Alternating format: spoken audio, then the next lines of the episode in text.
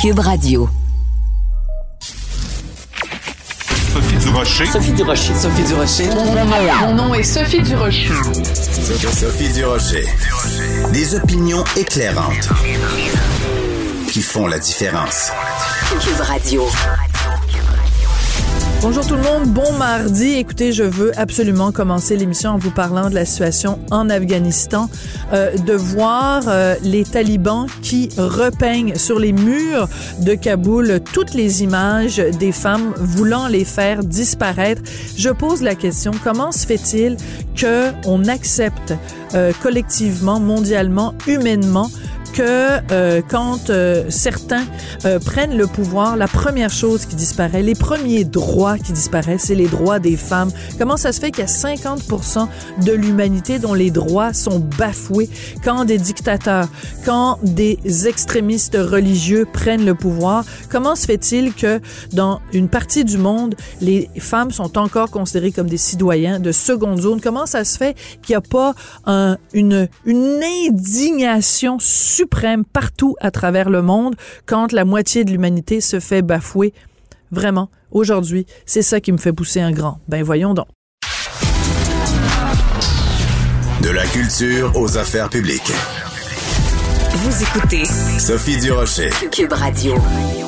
Si je vous dis le nom Hélène Boudreau, ça va vous sonner une petite cloche. Mais si je vous dis la fille de Lucam, ah, tout de suite, là, vous voyez de qui je parle. Donc, euh, cette euh, étudiante, cette graduée de Lucam qui euh, s'était fait photographier avec son diplôme et on voyait un petit bout de ses seins. Lucam avait pas trouvé ça drôle. Donc, ça a vraiment défrayé les manchettes ce printemps. Mais on entend beaucoup parler aussi d'Hélène Boudreau ces temps-ci parce qu'elle a accordé une entrevue au devoir dans laquelle elle parle de ces chirurgies plastiques qui ont mal tourné. J'avais envie d'en savoir plus parce que je la trouve sympathique, moi, Hélène Boudreau. Je l'avais interviewée ce printemps. Je trouve que c'est une femme qui a une tête sur les épaules. Bonjour Hélène, comment allez-vous? Bonjour, euh, merci. Et vous? Ben moi, je vais très bien, Hélène. Alors, j'ai été très surprise parce que Le Devoir, c'est un journal sérieux, un journal d'intellectuels. Et là, euh, ils vous ont euh, passé en entrevue pour que vous parliez de différents problèmes que vous avez eus avec des chirurgies esthétiques que vous avez faites. Quand vous avez reçu un appel du journal Le Devoir, avez-vous été surprise, Hélène? Euh, oui, bien ils m'ont contacté par email. Puis j'ai été vraiment surprise. Euh, c'est à cause que j'ai publié une photo avant-après. euh, j'ai décidé d'enlever mes lèvres de Botox dans, dans mon visage. Donc, euh, j'ai publié une, une, une photo avant-après, puis c'est à ça qu'ils m'ont contacté. Alors, ce que vous racontez euh, dans, dans ce témoignage-là, c'est que vous avez fait à un moment donné un voyage, vous êtes allé en Tunisie parce qu'on offrait des prix euh, vraiment imbattables pour faire euh, différentes procédures de chirurgie esthétique. Vous avez souffert l'enfer, ça a été très dur physiquement. Et euh, est-ce qu'on peut dire que vous regrettez d'avoir fait augmenter vos fesses, augmenter vos seins, d'avoir fait une liposuction? Est-ce que vous regrettez toutes ces chirurgies-là? Le mot regretter est fort. Je dirais plus que euh, j'aurais dû éviter. Hmm. Euh, mais là, c'est fait. Euh, Qu'est-ce que je peux faire maintenant? C'est euh, d'utiliser ma voix, puis de euh, conscientiser euh, le monde à ne pas faire de chirurgie, peut-être, ou juste à les informer qu'il y a du danger, surtout dans le Brazilian butt lift que j'ai fait en Tunisie. Oui. Alors, expliquez-nous, c'est quoi donc le Brazilian butt lift? On comprend que ça a à voir avec le Brésil, puis que ça a à voir avec les fesses, puis que ça a à voir à se faire remonter euh, les, les, les foufounes. Mais euh, plus précisément, c'est quoi, Hélène, cette procédure-là? Euh, ben, dans notre génération, c'est vraiment comme très à la mode Oui. ces temps-ci. Euh, ça a été popularisé par Kim Kardashian. Petite taille, grosse fesse. Donc, nous, on, euh, la plupart euh, des jeunes femmes veulent une petite taille, des grosses fesses. Donc, on, on, on veut un Brazilian butt lift. Un Brazilian butt lift, ça euh, liposuctionne euh, tout ton corps. Ben, le, le chirurgien liposuctionne tout ton corps, puis le remet directement dans les fesses. Comme là, ça fait un galbe, ça fait une petite taille, ça fait vraiment une silhouette euh, sablier. Puis, euh, ça nous évite d'aller au gym. Euh, ça, nous, donne un corps instantané, très beau, très finiforme. Ben, finiforme, non, forme de sablier en quelques instants. D'ici deux mois, tu as, une shape parfaite. OK. Euh, dans le, le, le la, toute la controverse qu'il y a eu euh, autour de votre photo euh, à l'UCAM, euh, on, on, a bien compris que euh, une, une des façons dont vous gagnez votre vie, c'était justement avec le, le site OnlyFans où les gens payent pour vous voir plus ou moins habillé. Est-ce que vous considériez que de faire toutes ces chirurgies-là, c'était relié à votre gagne-pain? C'est-à-dire que en vous disant, bon, ben, ben, si j'ai des, des fesses plus grosses, que je ressemble plus à, Kim Kardashian, que j'ai une taille plus petite, je vais euh, faire plus de sous sur OnlyFans. Est-ce que c'était relié vraiment directement comme ça? Ah oui, oui, oui. Euh, les, les filles d'OnlyFans disent non, mais c'est, vraiment relié à cause que on se dit que il euh, y, aura plus de visiteurs, le monde va plus aimer ça. Ça, ça vient jouer dans notre mental, mm-hmm. puis ça vient jouer, euh, c'est ça, dans, dans, dans, nos, dans notre perception de nous-mêmes. Est-ce que vous aimez votre corps, Hélène? Est-ce que vous aimiez votre corps avant la chirurgie, puis est-ce que vous l'aimez maintenant?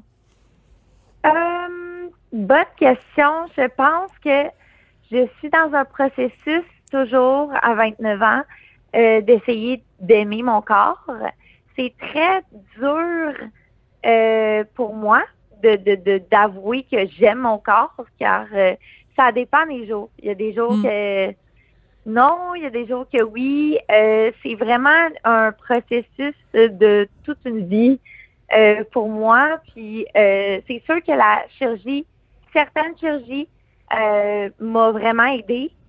Puis ben d'autres qui m'ont vraiment freiné dans, dans mon acceptation de, de soi. Quelle, quelle chirurgie qui vous a aidé à, à plus vous aimer, Hélène? Euh, ben c'est sûr que moi j'ai fait mes seins deux fois. Donc moi, mes premiers seins, euh, ils étaient comme de taille proportionnée, euh, pas trop gros, pas trop petit. Donc ça, ça l'a vraiment aidé. Mes deuxièmes seins que j'ai présentement, j'ai trouvé trop gros, trop dur, trop haut. Donc ça c'est c'est une chirurgie que dont j'aime pas que j'aurais dû rester à ma première chirurgie de, de sein, dans le fond. Mm-hmm. Puis euh, ma chirurgie labiaplastie, j'ai fait, euh, ça s'appelle euh, euh, labiaplastie, c'est il coupe les petites lèvres du vagin qui, dé, qui, qui dépassent, dans le fond. Ouais. Puis moi, j'ai fait ça, puis ça m'a vraiment aidé à mieux accepter ma sexualité, car moi, mon métier, c'est me montrer nue. Puis ça m'a ça m'affectait grandement. Puis je sais qu'il y a beaucoup de filles qui ça les affecte euh, avoir euh, un labia plus grand que euh, plus grand que les, les, grosses lèvres, dans le fond. D'accord. On, rentre vraiment dans les détails, puis euh, je, m'excuse de vous poser la question, mais vous avez pas peur, Hélène, que justement en, en, en disant ça, c'est-à-dire qu'en disant bon ben moi j'ai fait la, la labioplastie et tout ça, que ça m'a aidé à avoir une, une, meilleure estime de soi, que euh, ça, ça envoie le message que pour euh, euh, être une femme en 2021, faut être parfait, même dans quelque chose d'aussi intime que la vulve, c'est quand même quelque chose de d'assez d'assez personnel. Vous comprenez ce que je veux dire? Je porte pas de jugement, ouais. Hélène. Hein? Je, on, on, à chaque fois qu'on se parle, vous et moi, il y a vraiment, euh, tu sais, je, je vous parle sans aucun jugement, mais c'est juste, je me dis, peut-être il y a des, des, des, jeunes qui vont vous écouter puis qui vont dire, oh mon Dieu, il faut que je sois aussi parfaite qu'Hélène. Peut-être que justement, ça aussi, ça met une pression énorme que même quelque chose d'aussi intime que la vulve, faut qu'elle soit parfaite, faut qu'elle soit prête pour être photographiée. Exact. Euh, c'est vraiment personnel à moi. Euh, tu sais, j'ai rencontré plusieurs filles euh, dans mon métier, Mhm. puis euh, on est tous différentes. Puis il y a des filles que ça leur euh, ça leur plaît. Puis il y a des il y a beaucoup de gars qui m'ont dit Oh my God, pourquoi t'as fait ça? Hmm. J'aimais mieux avant. Donc, c'est c'est c'est question personnelle, mais c'est sûr qu'il y a beaucoup, beaucoup de gars qui aiment mieux euh, plus de lèvres, euh, aussi des filles, puis que, que, que c'est question de, de préférence et surtout c'est c'est subjectif et non objectif. Euh, Hélène, on se le cachera pas, vous êtes devenue extrêmement connue euh, au Québec avec la controverse qu'il y a eu euh, à l'UCAM. Euh, ça, ça a fini par euh, se régler, bien sûr, ça on le sait. Quel bilan vous faites vous de tout ça? Est-ce que vous vous trouvez ça plate ou vous trouvez ça chouette, le fun qu'il y a eu cette controverse-là? Parce que ça vous a mis vraiment à l'avant-plan. Vous avez plein de, de de gens qui ont découvert votre existence. Le bilan que vous faites, il est plutôt positif ou plutôt négatif? De cette expérience-là avec l'UCAM? Euh, le bilan est plutôt positif. Euh, je suis très contente d'avoir fait cette photo-là parce que ça m'a mis, euh, comme vous dites, en premier plan. sauf que ça amène des, des, choses très négatives. Comme quoi? Comme être sur son cellulaire 24 heures sur 24. Je suis rendue totalement accro à mon cellulaire. Euh, euh, autant que autant que j'ai beaucoup d'opinions négatives sur moi, sauf que je suis quand même cette forte, euh, je j'y porte pas trop attention parce que quand vient le succès, vient aussi la méchanceté des gens, puis ça, ça vient ensemble automatiquement, donc je m'en fais pas trop. C'est juste que euh, le, cellulaire est rendu euh, vraiment négatif dans ma vie, puis euh, c'est rendu qu'il faut que j'aille consulter, vraiment. Ah oui? Oui, ouais, c'est rendu que... Une cyberdépendance? oui, exact. C'est la cyberdépendance parce que ma job, c'est sur ça. Puis aussi, le marketing, c'est le marketing, mon site web, puis tout euh, mon argent aussi, euh, je le reçois tout sur Instagram. Puis il faut que je fasse attention à mes réseaux sociaux. J'ai comme sept réseaux sociaux à m'occuper, plus le marketing, plus mon site web. Donc, ça en fait beaucoup, plus mon contenu que je dois euh, toujours avoir du nouveau contenu. Mm-hmm. Donc, ça fait que je suis tout le temps sur mon sel à m'occuper de répondre aux femmes, à répondre à mes clients, ça vient que c'est ça, prend tout mon temps. Euh, puis je suis rendue complètement accro. Donc c'est ça que j'aimerais euh, plus parler aussi des, des de que ça joue dans la tête euh, intérieurement sur notre corps, mm-hmm. mais aussi sur la perception de notre corps, mais aussi sur la cyberdépendance que ça fait. Ben écoutez, je suis contente que vous preniez le temps aujourd'hui de, de, de, tirer la sonnette d'alarme là-dessus parce qu'en effet, c'est important de, de lancer ce message-là et de faire euh, une, forme de, de prévention. Euh, on le sait, donc vous êtes sur euh, OnlyFans. Et d'ailleurs, il y a, y a quelques temps, un petit peu plus tôt cet été, euh, avec nos collègues de Sac de Chips, parce que nos collègues euh, au Journal de Montréal qui font ce segment-là, Sac de Chips, vous avez recommandé le top 5 des filles sur OnlyFans. Ça a été un énorme succès. Puis en même temps, il y a plein de gens qui vous le reprochent. Il y a quelque temps, dans le journal La Presse, il y avait tout un reportage sur euh, des jeunes femmes qui sont euh, euh, exploitées sexuellement sur les médias sociaux. Et il y a des grands spécialistes, là, des, des spécialistes des questions d'exploitation sexuelle des mineurs, qui ont pointé du doigt votre, votre vidéo, vos différentes interventions, parce qu'on dit que ça envoie le message que c'est une façon comme une autre de gagner sa vie. Il y a des sexologues qui disent c'est dangereux ce qu'a fait Hélène euh, Boudreau. Qu'est-ce que vous répondez à ces gens-là qui disent que vous envoyez un message dangereux pour les jeunes femmes, Hélène? Euh, c'est sûr que moi, je suis vraiment beaucoup sur les réseaux sociaux. Pour les jeunes femmes, ils voient ça, euh, tu sais, des, jeunes femmes de 16, 17 ans, 18 ans, puis ils voient que je fais, beaucoup d'argent, puis ils disent, ah, moi aussi, je veux faire comme elle. Donc, c'est sûr que euh, j'envoie un mauvais message, mais en même temps, c'est dur de faire la part des choses parce que moi, c'est ma job. Euh, c'est ma job, donc j'ai, de la misère à, comment dire, à, j'aimerais ça leur dire que, que, que c'est pas bon, mais c'est sûr que c'est pas bon pour les jeunes filles. Parce que moi, j'ai commencé à 27 ans, OK? Je savais où ce que j'allais Mhm. je savais ce que je faisais, puis j'ai- fait beaucoup, beaucoup de jobs avant d'en arriver là. C'est sûr que pour les 16, euh, 18 ans, commencer tout de suite avec un OnlyFans, c'est très, très, très mal. Parce qu'OnlyFans, ça, ça te marque à vie. Euh, moi, mes vidéos sont sur le net pour la vie, puis je peux plus, parce que moi, avant OnlyFans, j'étais enseignante. Donc, je peux plus enseigner. J'ai perdu le droit d'enseigner. Puis, euh, j'ai perdu le droit d'aller dans une job normale. Moi, je suis barrée à vie. Je, je, ne peux plus être employée d'un employeur. Donc, c'est sûr que pour les jeunes femmes, il faut bien y penser. Mais moi, je trouve, euh, je, je trouve ça incroyable, OnlyFans, pour euh, d'autres raisons, euh, beaucoup plus euh, question de, de quand tu as l'âge pour quand tu sais, quand tu as dépassé 25 ans, quand tu as de l'expérience, Mhm. ben OnlyFans, tu poses tes propres photos, tu poses ton propre co- contenu. C'est pas euh, une production qui prennent tes photos, qui les pose pour toi. Mhm. Vous avez pas Euh, le sentiment d'être exploité? Parce que vous avez le sentiment, si je comprends bien, de- c'est vous qui avez le pouvoir, c'est vous qui décidez ce que vous mettez, c'est vous qui décidez ce que vous ne mettez pas.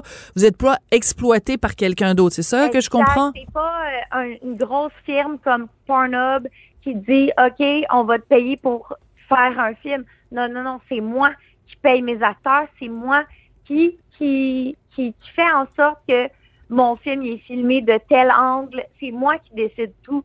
Donc moi, je, je trouve ça très bien parce que ça sort, ça a sorti plusieurs de mes amis de la prostitution.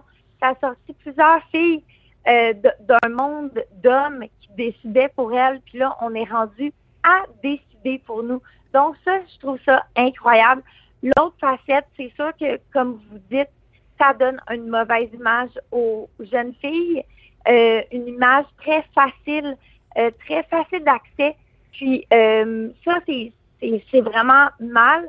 Mais qu'est-ce que j'ai à dire, moi, c'est que aux jeunes filles, ne faites pas ça jeune. Il faut que vous connaissiez votre corps, il faut que vous connaissiez euh, euh, euh, votre vie, qu'est-ce que vous voulez faire, euh, vos expériences. Parce qu'il y en a qui veulent être en- euh, enseignantes, infirmières ou avocates. Ouais. Tu peux pas faire du OnlyFans. Tu vas, tu vas euh, détruire Tu vas te brûler, c'est sûr.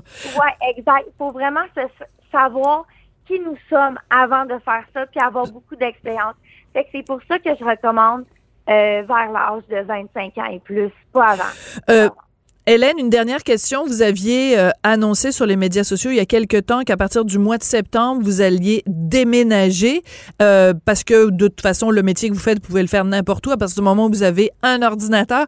Est-ce que c'est encore vrai? Est-ce que vous déménagez au mois de septembre ou vos plans ont changé? Euh,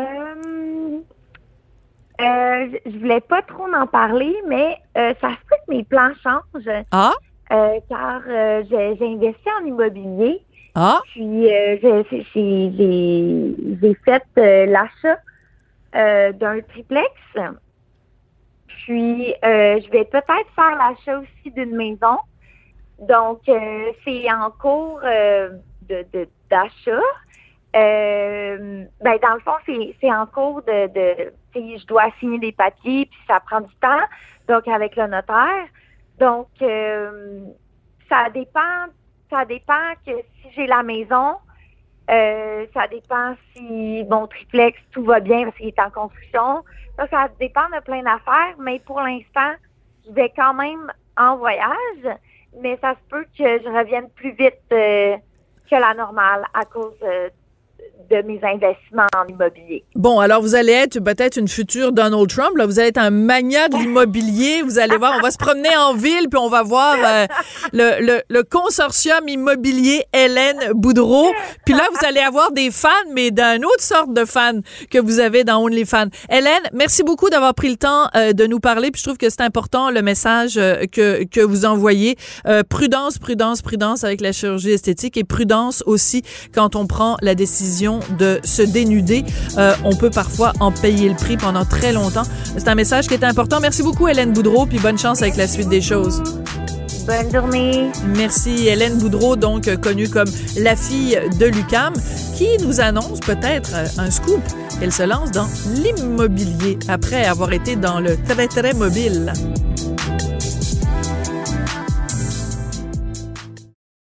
Cube Radio. Les rencontres de l'art. Marie-Claude Barrette et Sophie Durocher. La rencontre Barrette-Durocher. À Cube, à toutes les heures, on vous propose des rencontres. J'appelle ça, moi, des rencontres au sommet. En tout cas, pour moi, c'est un sommet de parler chaque jour avec Marie-Claude Barrette. Bonjour, Marie-Claude. Bonjour Sophie. Écoute Marie-Claude, euh, dans notre culture judéo-chrétienne, on dit faute euh, avouée et faute à moitié pardonnée. Est-ce que tu penses que ça s'applique à Paul Recret, qui est cette infirmière qui a été congédiée pour avoir euh, insulté et maltraité Joyce Echaquan? Ben, c'est sûr que dans son cas, ce qui est particulier, c'est que Joyce avait même filmé ce Mhm. qu'elle vivait avant de décéder. Donc, il y avait quand même des preuves que qui étaient irréfutables à mon à mon avis. Hein. euh, Et euh, mais je pense, Sophie, moi quand j'ai vu bon qu'elle avouait ses torts, il reste que pour la famille, les proches, euh, qui se battent pour faire reconnaître dans ce cas-là ce que ce que Joyce et Chacuan a vécu. Euh, c'est certainement à quelque part un apaisement Mhm. d'entendre de la bouche de la personne euh, qui euh, qui a fait du tort à celle qu'ils aiment euh, avoue ce qu'elle a fait. Il y a comme parce que c'est tellement un problème ça, de, de il y en a combien de gens qui veulent porter plainte? Des fois ils vont dire de toute façon ça donnera rien, je serai jamais reconnu. Quand on, on embarque dans un cheminement de plainte, on a besoin d'être reconnu. Et Oui. dans ce cas-là, euh, euh, Joyce Echaquan est décédée. Elle est décédée à l'hôpital. Donc, c'est terrible. Tout ce qu'ils avaient, c'est les images sur son téléphone. Et je pense que, tu sais, dans, pour qu'elle soit en paix aussi, j'imagine qu'ils qu'ils pensaient comme ça. On va, on va aller jusqu'au bout de cette démarche-là pour t'honorer, Joyce. Absolument. Et- Et, euh, quand elle l'a dit, euh, Paul Recret, parce qu'elle par- euh, participait donc à une audience du conseil de discipline, parce qu'elle fait partie de l'ordre des Oui. infirmières, elle a dit, puis je trouve que c'est important de la citer, elle dit, je regrette d'avoir dit ces mots-là. Je les ai pas dit de façon consciente, j'ai fait beaucoup de mal, je me mets à la place de la famille. Et elle s'est même dit, euh, honteuse. Et je pense que euh, tu as tout à fait raison pour les gens pour son entourage ses proches que euh, cette femme-là fasse amende honorable et qu'elle dise qu'elle a honte de ce qu'elle a fait. Peut-être que ça fera pas euh, Évidemment, ça fera pas revenir Joyce Echaquan, Non. mais ça, euh, ça tu sais, un mot qui est à la mode quand on parle des autochtones, c'est la réconciliation. Je pense que ça peut peut-être aider quand on reconnaît ses torts, quand on reconnaît qu'on n'a pas été correct, d'aider à une forme de réconciliation. Absolument. Puis même pour cette infirmière-là, il y a sûrement un poids qui a quitté ses épaules parce que retenir, elle sait ce qu'elle a fait. Tu sais, euh, alors de, de, de l'avouer et je, moi, j'aime quand on en- quand on reconnaît les torts parce que c'est trop rare, Sophie. En Oui. fait. Euh, combien de fois, euh, tu sais, tout le monde se bat pour jamais dire qu'ils ont rien fait.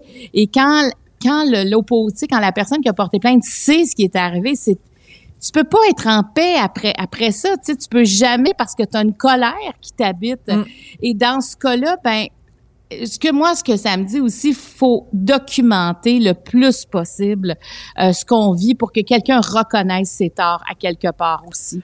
Parce que Joyce Echaquan a eu cette vivacité d'esprit-là, même si elle était pratiquement à l'agonie, euh, d'ouvrir son téléphone. Et aujourd'hui, ça donne lieu à ça. Alors moi, je j'ai envie de dire que ça fait du bien de lire cette nouvelle-là parce que euh, j'ai comme l'impression que la famille Chakwan, euh, en tout cas, sera, euh, tu sais, se sont pas battus pour rien. Parce que s'ils avaient rien fait, on n'en serait pas là, là. Mais Je en pense même pas temps, que ce serait excusé, là. Mais en même temps, c'est terrible parce que regarde Marie-Claude, dans le cas de Joyce Echaquan, tu sais, moi j'ai fait des entrevues avec euh, Michel Jean, l'auteur de Coucoum, qui est inou, Ouais. puis qui nous dit quand c'est sorti cette histoire-là, il dit mais Sophie, ça a pris quelqu'un qui a filmé pour que vous nous entendiez, pour que vous nous croyiez, mais ça fait des années qu'on le dit qu'on est maltraité dans le système euh, Imagine de santé.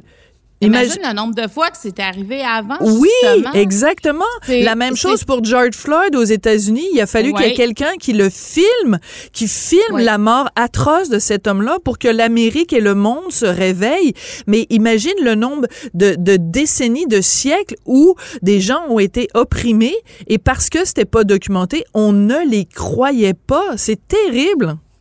Fait que c'est sûr que ça peut être un stress de savoir qu'on peut être filmé, mais je pense quand on fait les choses correctement, hein, avec le plus de respect et de jugement, euh, ben on devrait pas, on, on sera pas filmé de toute façon. Euh, mais oui, je trouve ça terrible aussi. Puis même s'il y a des preuves, il reste qu'il y a quand même un cheminement qui doit se faire. Il y a quand même des étapes avant d'arriver.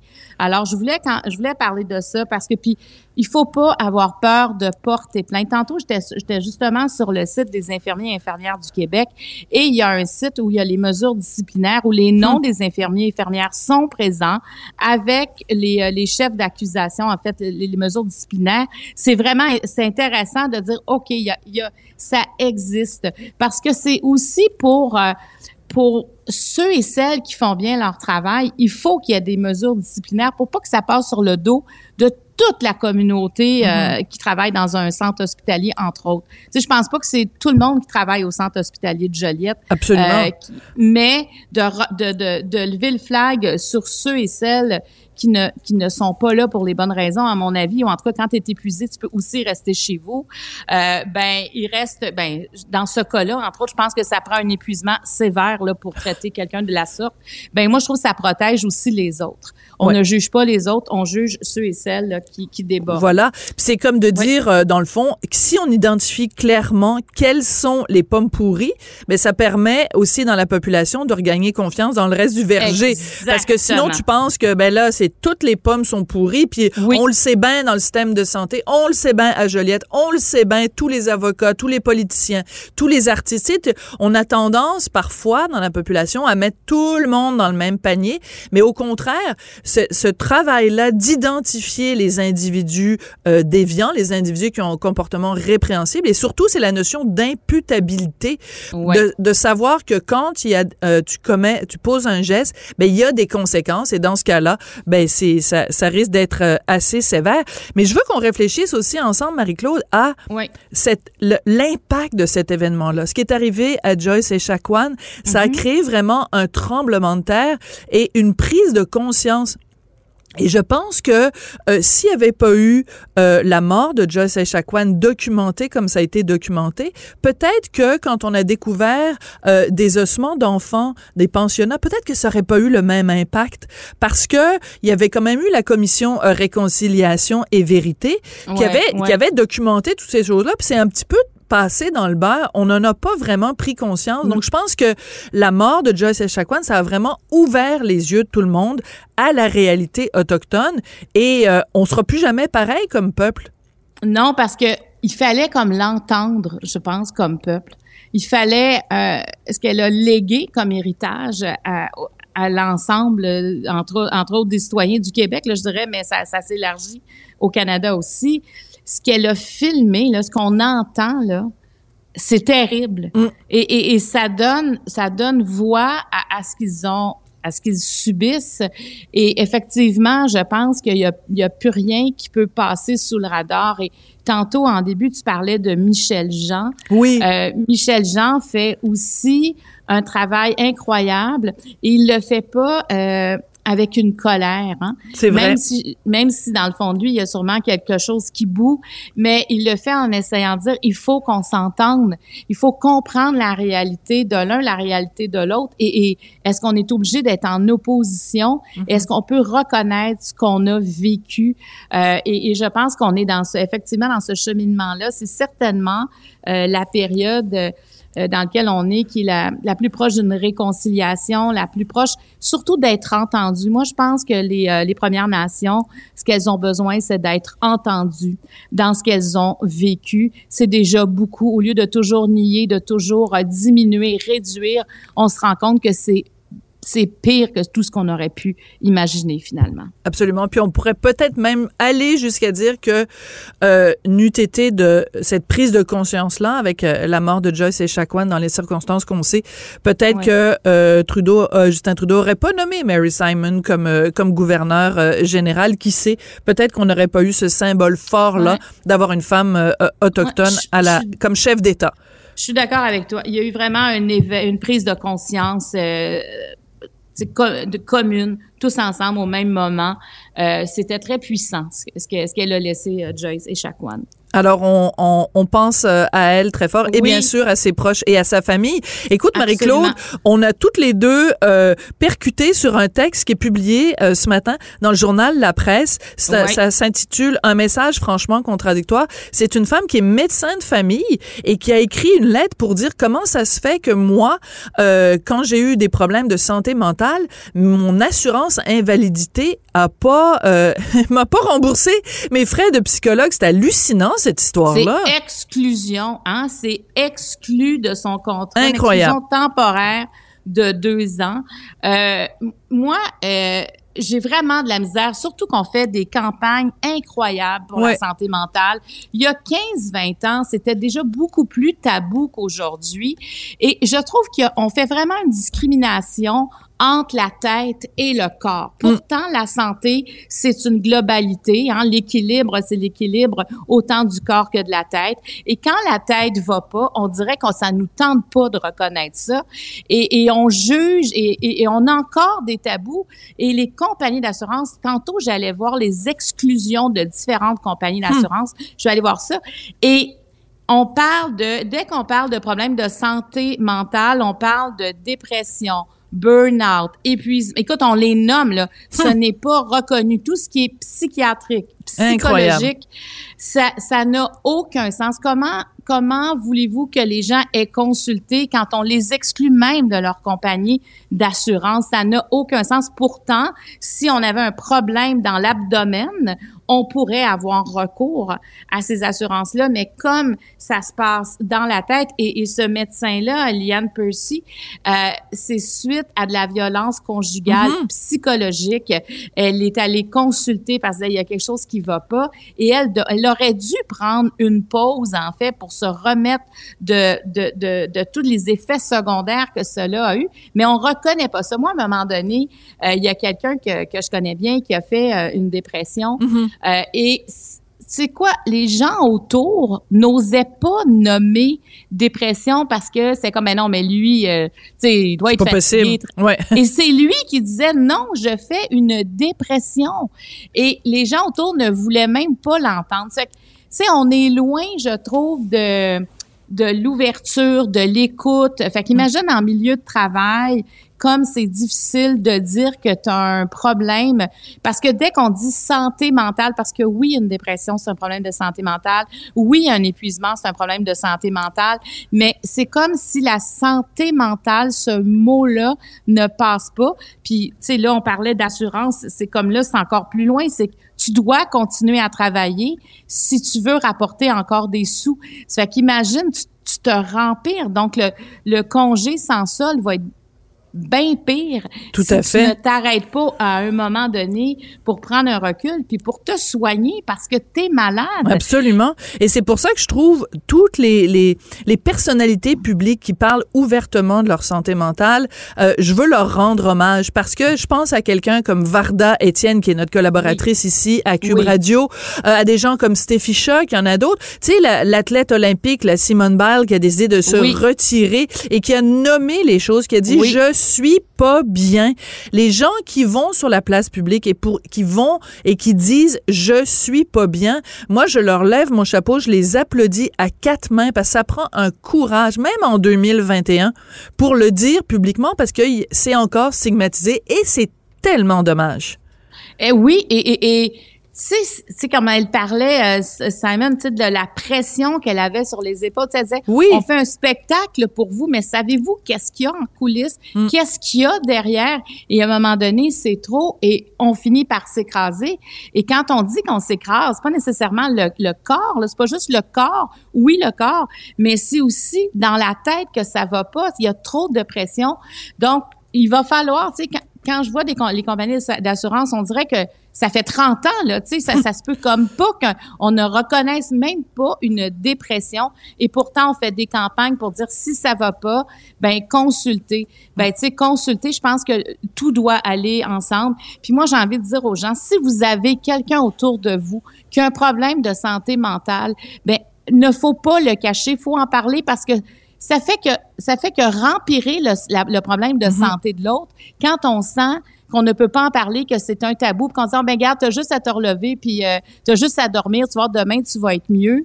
C'est pas ça là. C'est pas de la fatigue accumulée sur deux jours. On parle d'un problème de santé comme on aurait un problème de santé. On dirait pas ça à quelqu'un qui aurait un problème, par exemple, au pancréas ou au foie. Va te coucher deux jours puis ça va passer. Tu comprends? Puis on, dirait pas. Puis surtout, des, des fois, ça prend du temps. Tu sais, il y a des gens, quelqu'un qui fait un burn-out, qui fait une dépression, ça prend. Ou par exemple, Oui. quelqu'un qui vit un deuil.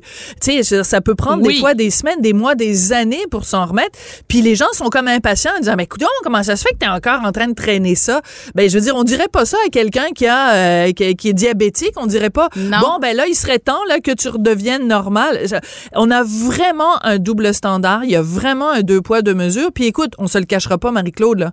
Pendant la pandémie, puis elle est pas terminée, la motadine de pandémie, mais ça, ça ne fait qu'empirer. Je regarde les jeunes qui ont, qui ont développé toutes sortes euh, de problèmes. Donc, si on n'en parle pas en 2021 de santé mentale alors que les problèmes sont criants, ben quand est-ce qu'on va en parler? En tout cas, je vais te dire une chose, te parler tous les jours, c'est très bon pour ma santé mentale. Mais en tout cas, il faut, si on sent qu'il y a des gens qui vont pas bien autour Oui. de nous, au lieu de les éviter, là, il faut les rencontrer, faut leur parler, faut les entendre dans leur détresse et ça peut changer le cours de leur vie. Alors, il n'y a aucune hésitation dans ces cas-là. Absolument. Puis il faut apprendre à nommer les choses, pas avoir Oui. peur des mots. C'est super important. Merci, Madame Barrette. On se retrouve demain. Madame. Merci. Bye.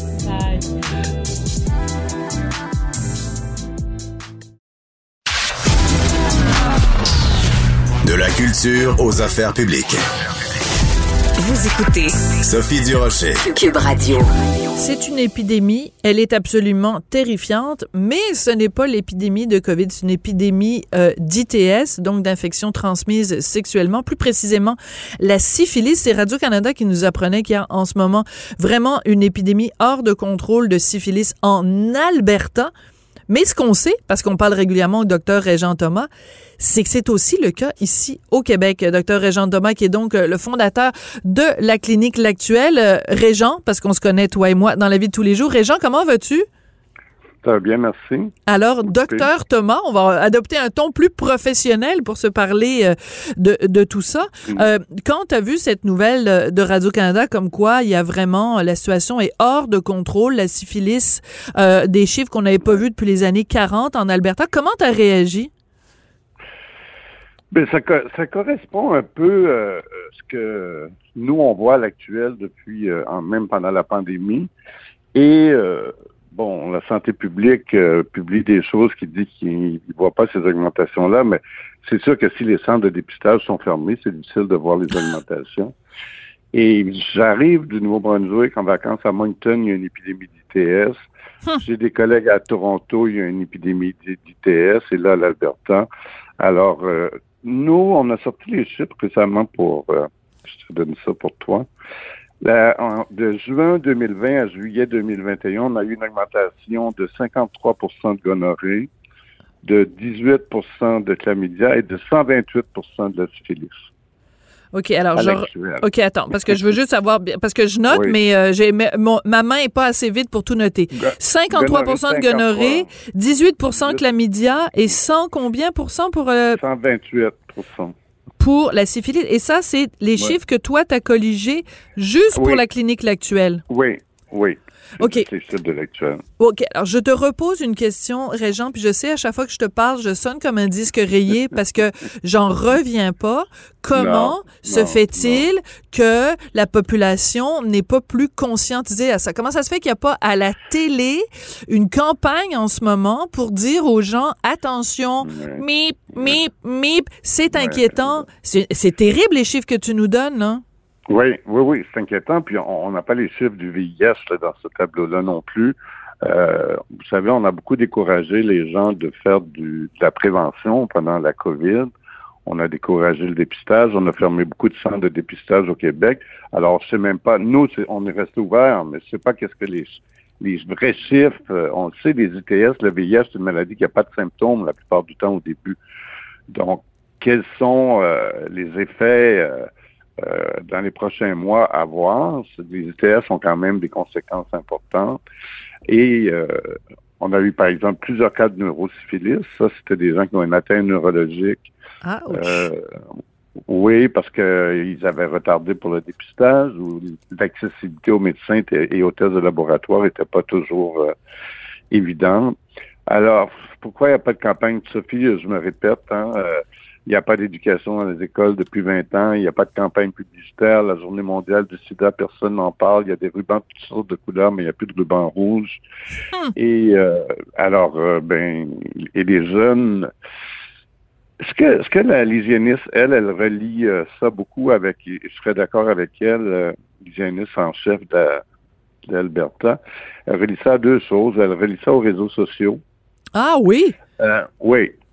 Oui, oui, les, les, les Grindr et Tinder de ce monde n'ont pas été en vacances pendant la pandémie, hein, je peux te le dire. Même si les bars ou si tout ça était fermé, euh, majorité des lieux de rencontre, c'est sur les réseaux sociaux. Et après ça, que les gens font moins attention, l'utilisation du condom, le, le sida, on n'en parle plus, donc ça ne fait plus peur.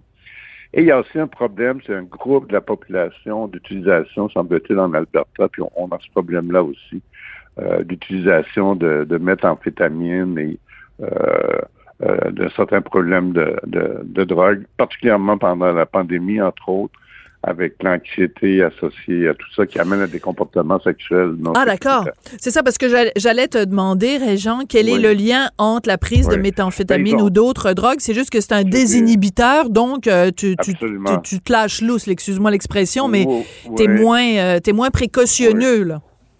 Ah, absolument. Puis là-dedans, il y a des drogues comme le cristal meth qui fait beaucoup de, de dégâts dans la communauté gay. Euh, donc, euh, qui, euh, euh, qui prennent beaucoup de risques, qui ont beaucoup de partenaires et beaucoup d'ITS. Ça, et ça explique une partie. Ça explique pas tout, euh, mais ça explique, disons, une partie euh, de, de, de, de, de l'épidémie. Et je pense qu'en en Alberta, il y a aussi des, populations plus vulnérables, euh, des populations autochtones, des populations plus difficiles à rejoindre des fois, où le taux, on sait, le taux de, de VIH dans l'Ouest canadien, euh, le Manitoba et la province, je pense que le taux le plus élevé euh, Ah oui. au Canada. Oui, des taux très, très... Les taux de l'Alberta, c'est hallucinant, les chiffres, là. C'est 765 cas pour trois mois. En 1998, il y avait trois cas de syphilis au Québec, euh, Sophie, dans Ouais. toute la province. Et à l'actuel, on a, on a 600 euh, dans la dernière année. C'est incroyable. Et, oui, et il y a des femmes hein, qui sont touchées, là. C'est pas juste la population d'hommes, de gays, il y a des femmes, il y a des enfants qui sont nés avec la syphilis. Très important que si des femmes ont pris des risques, qu'elles se fassent dépister pour la syphilis. Parce que souvent, les femmes se font dépister gonochlamydia, puis on, on dépiste moins syphilis. Très important parce que les enfants peuvent être euh, atteints. Il y a eu des décès au Québec. OK. Et ça, évidemment, on n'en entend pas parler parce que tous Non. les yeux, toutes les oreilles, toutes les bouches sont Ouais, concentrées COVID, COVID, COVID, COVID. Ouais. Si on avait, mettons, euh, si on ouvrait notre journal le matin et que à côté de notre bilan quotidien du nombre de cas de COVID, on avait le bilan quotidien du nombre de cas de syphilis, de gonorrhée et de chlamydia, peut-être que ça sensibiliserait les gens. Je veux juste revenir, Régent. Nous on est débordés. Ouais. Euh, ce matin, à 7 heures, là, il y avait environ 30, 35 personnes qui attendaient au sans rendez-vous. Euh, à 7 heures, pour être sûr, de- pour être sûr d'être vu, on a un sans rendez-vous tous les matins. Ouais. Et euh, depuis quelques semaines, le déconfinement, on est encore plus débordés. Mais je veux revenir sur quelque chose que tu nous as dit au début quand tu nous as nommé trois causes euh, possibles. Tu as parlé de Tinder, Tinder, pardon, Tinder et Grinder. J'ai fait un amalgame entre les deux. Euh, c'est quoi la solution? On va pas fermer Tinder, on va pas fermer Grinder. Donc, qu'est-ce qu'on fait? On, fait des mises en garde, on fait des campagnes, on Ben, fait des, oui, Oh, on, on met Régent. Thomas, ministre de la santé. Qu'est-ce qu'on fait?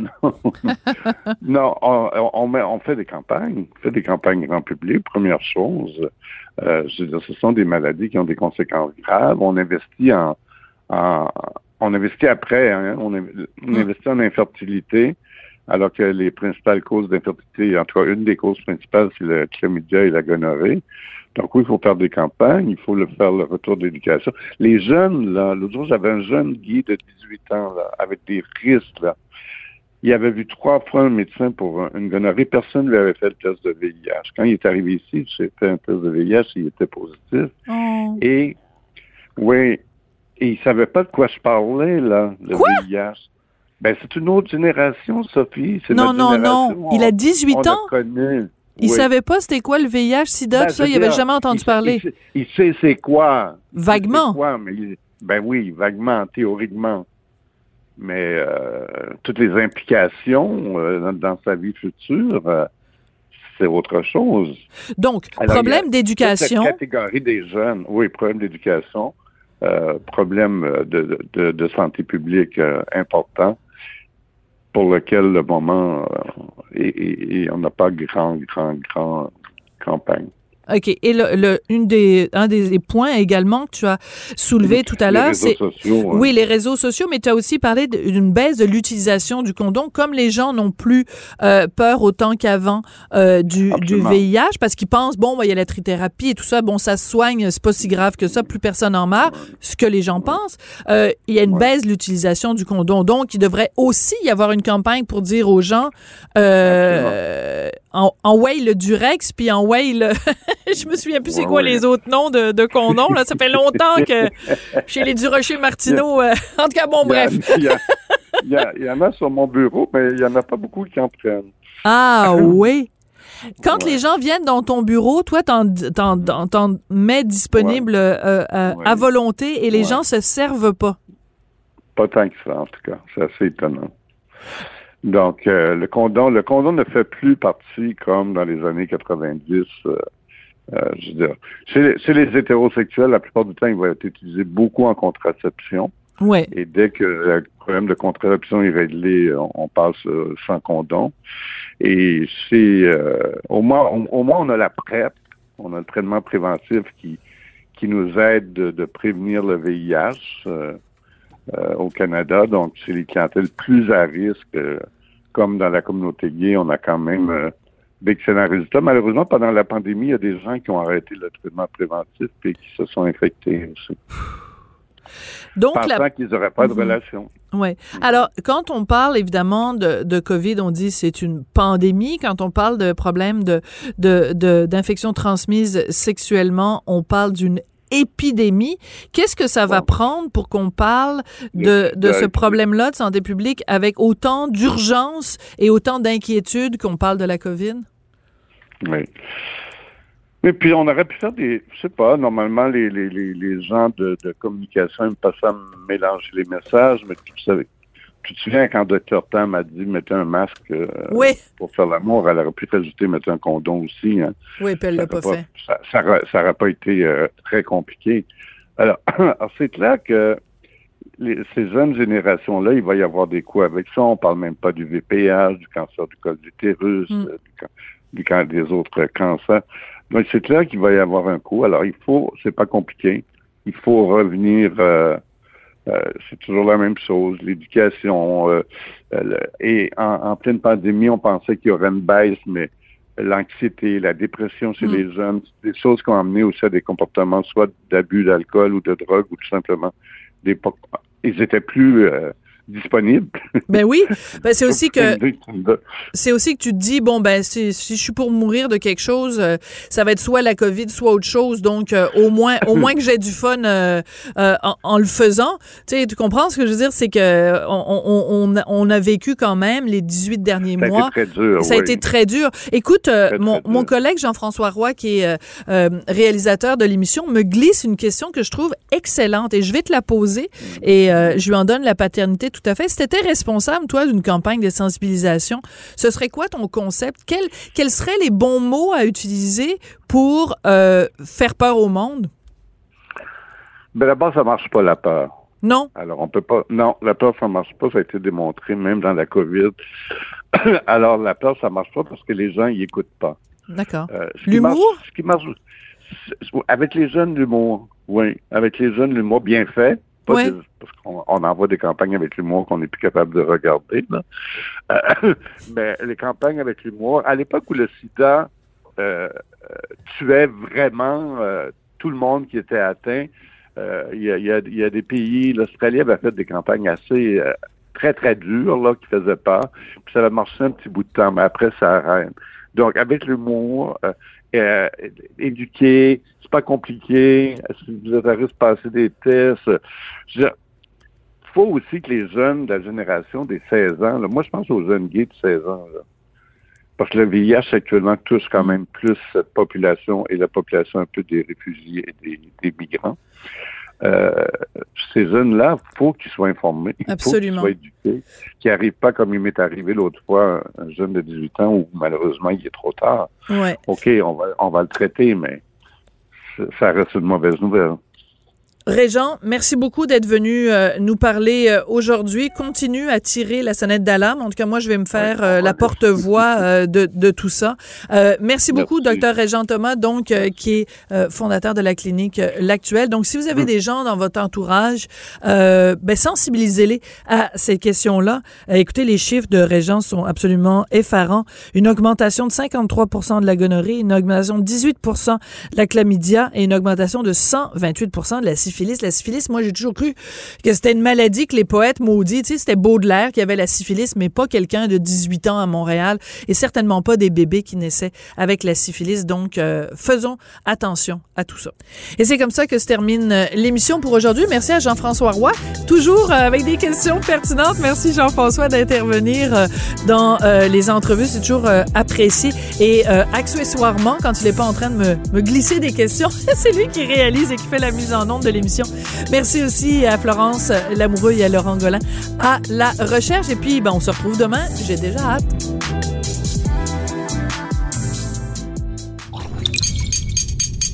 Cube Radio.